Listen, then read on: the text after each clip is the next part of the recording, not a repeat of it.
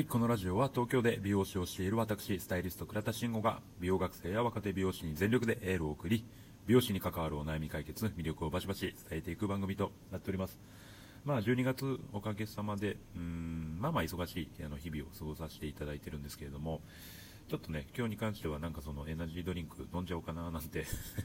えっと、思ってしまってました。まあ数年前にもうね、僕は、えっと、エナジードリンク、脱エナジードリンクをしたわけですけれども、やっぱ12月ね、なんか本当にいろんな、えっと、要素が入ってくるので、まあちょっとね、今日に関してはちょっと手を出してしまいそうな感じになってしまいました。で、今日お話しさせていただく内容としては、まあ、その社会と学校の違いだったりとか、まあ、それぞれの本質みたいなところを、まあ、僕なりにちょっと考えてお話をさせていただこうかなというふうに思っております。で、まあ、早速なんですけれども、まあ、学校現場ってどういったところなのか、えー、まあね、本当これ賛否両論あると思うんですけれども、まあ、僕が考える、えーと、学校教育っていうのは、待ってられれば与えられる仕組みの場所になるんじゃないかなというふうに思ってます。基本的には、えーと、学校教育って与えられる与えることが目的なので、えー、まあ、すごく変な言い方をし,、ま、してしまうとできようができまいがあんまり関係ないといえば関係ないんですよねでその与えられたものに対してじゃあどれぐらいできるようになったのか、えーと、どれぐらいの、えー、理解を深めてくれたのかっていうところを測る場所っていうのが、まあ、中間テストだったりとか期末テストになってくるわけですよねまあ、それを測った上で、えー、じゃあここが足りない、えー、じゃあここもう少し、えー、やらないといけないよねってなった場合に、えまあ、補修だったりとか、まあ、追加で何かをやらなきゃいけないっていうところですよね。なので、え基本的には頑張らなくても一定のところまでは成長できるような仕組みにはなってるわけですよ。なので、何て言うのかな、その、まあ、すごく悪い言い方をしてしまえば、こう、頭一つ抜き出るようなこともなければ、ね、置いていかれるようなことも基本的にはないわけです。まあ、もちろん、その学校の中での、えー、上下だったりとか、まあ、優劣みたいなものっていうのはあるとは思うんですけれども、基本、横一列に進むことが良しとされている環境なんじゃないかなっていうふうに思ってます。っていうのも、えー、何？その仕組みとしては、先生が一方的に生徒に教える、与えるっていう場所ですよね。じゃあその与えられたものっていうのを、えー、噛み砕いて、えー、自分、えー、それを測る場所っていうのが中間だったりとか期末テストになるわけですよ。まあ、もちろん、え社会に出た時に、え活用できるものっていうのも多く、多くまあ、いろいろあると思います。えっ、と、何、四則計算だったりとかね、えなんか、えっ、と、まあ、ちょっとした歴史だったりとか、もちろんいろいろあると思うんですけれども、えー、どっちかって言ったら、えー、僕的にはそのテストのための勉強じゃあなんで勉強するのが必要なのとかっていう質問あると思うんですけれども、やっぱね、これ答えるのってすごい難しいなって思うんですよ。だまあ、そのテストでいい点取って、いい学校行けたらいいじゃんっていう多分答えしか、僕は今のところ持ち合わせてなくて、でも結局それって社会に出た時に、じゃあどれだけ使えるのかって言ったら、うん、結局その与えられるの街の、えっ、ー、と、何、もうその、原理みたいなところですよね。学校教育の原理みたいなところっていうのが、えー、まあ、ベースにある以上、もうその、じゃあいいところに行く、いい会社に入るっていうゴールまでしか、結局設定はされてないんじゃないかなっていうふうに思ってますね。まあ、もちろんね、あの、今学校教育の現場っていうのも、まあ、僕は別に携わってるわけではないので、そんなに、えー、でかい口は叩けないんですけれども、うん、まあ、変わりつつあるとは思うんですが、なかなかやっぱそういう、えー、根本みたいなところは変わらずにあるんじゃないかなというふうに僕は思ってます。で、一方、えーと、社会に出た途端なんですけれども、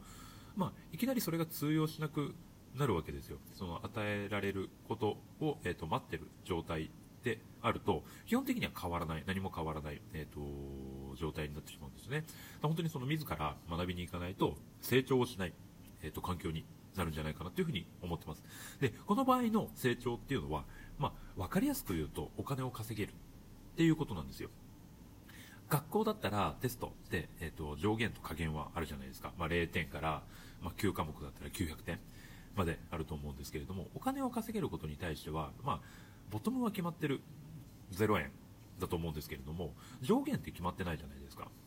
まあえーと、前澤さんだったりとかソフトバンクの孫さんだったりとか、まあ、ものすごくお金を稼げる人たちもいれば、えー、そうでない人たちもいるっていう場所ですよね、まあ、社会に出たらそれが横一列である必要が全くない環境になると思うんですね。で、これって、まあ、ある意味正当に評価されるような場所になるんじゃないかなっていうふうに思うんですけれども、うーん、まあね、もちろん、その、学校教育から出た状態で、えー、それがそのままずっと続いていって与えられるの街の状態の人たちでも、えーと、適用できる環境ではあると思うんですけれども、まあ、そういった方たちっていうのは、えー、5万といるわけですよ。えー、何？そのテストの平均点が、えーと、一番人数が多いように、まあ、その平均曲線の一番トップに立つ人たちっていうのは、え、ー、と、まあね、往々にして、えー、いらっしゃるわけで、まあ、僕もまだ多分そこまで同じぐらいじゃないかなとは 思うんですけれども、まあ、うんとみんなと同じことやってれば、えー、とそういうふうに、えー、となってしまう平均曲線の上に来るような、え、場所になってると思ってます。うんなんかすごい難しいんだけどね。やっぱそのさっき言ってた、えー、と何社会と学校学校の、え、差っていうところで、まあ、よくよくあるワードっていうのが、えー、と会社は学校じゃないんだよ。っていうワードって、まあ、よくあるじゃないですか、先輩からの言葉として。まあ当然ですよね。えっ、ー、と、さっき言ったその差みたいなところ、その違いみたいなところっていうところを、えー、まあ先輩は、えー、痛感をして、そういった言葉を投げるんじゃないかなっていうふうに思うんですけれども、まあ学校から出てきたその新卒、新しく入ってきた、新しくその社会の環境に飛び込んできた人たちからしたら、まあそんなことわかるはずもないですよね。与えられるの与えられるのが当然だった、えー、状態からいきなりこう自ら、ね、掴みに行か何かを掴みに行かないといけないっていうところのギャップっていうのは多分、えーと、間違いなく感じるわけでうんだからなんかそのなんか会社って学校じゃないんだよ、まあ、もちろん当然なんですけれどもなんかそこに対しては僕は疑問符を感じてしまうところはあるんですよね。で、まあ、これななんでかっていうとうんまあどの環境においても社会あの初期教育ってあるじゃないですか。例えば、えーとまあ、生まれたての赤ちゃんに何かを教えるだったりとか、えー、まあ、新しく新入生になった子たちに何かを教える、まあ、環境が新しく変わった子たちに何かを教える場所って、えー、まあ、学校教育だと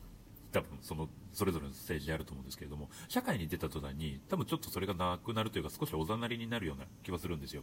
まあ、この初期教育の場、えーと話についてはまたえーと、少しちゃんと話をさせていただく場所を、えー、作ろうかなっていうふうに思うんですけれどもうんやっぱそのステージってものすごく大事だと思います。うん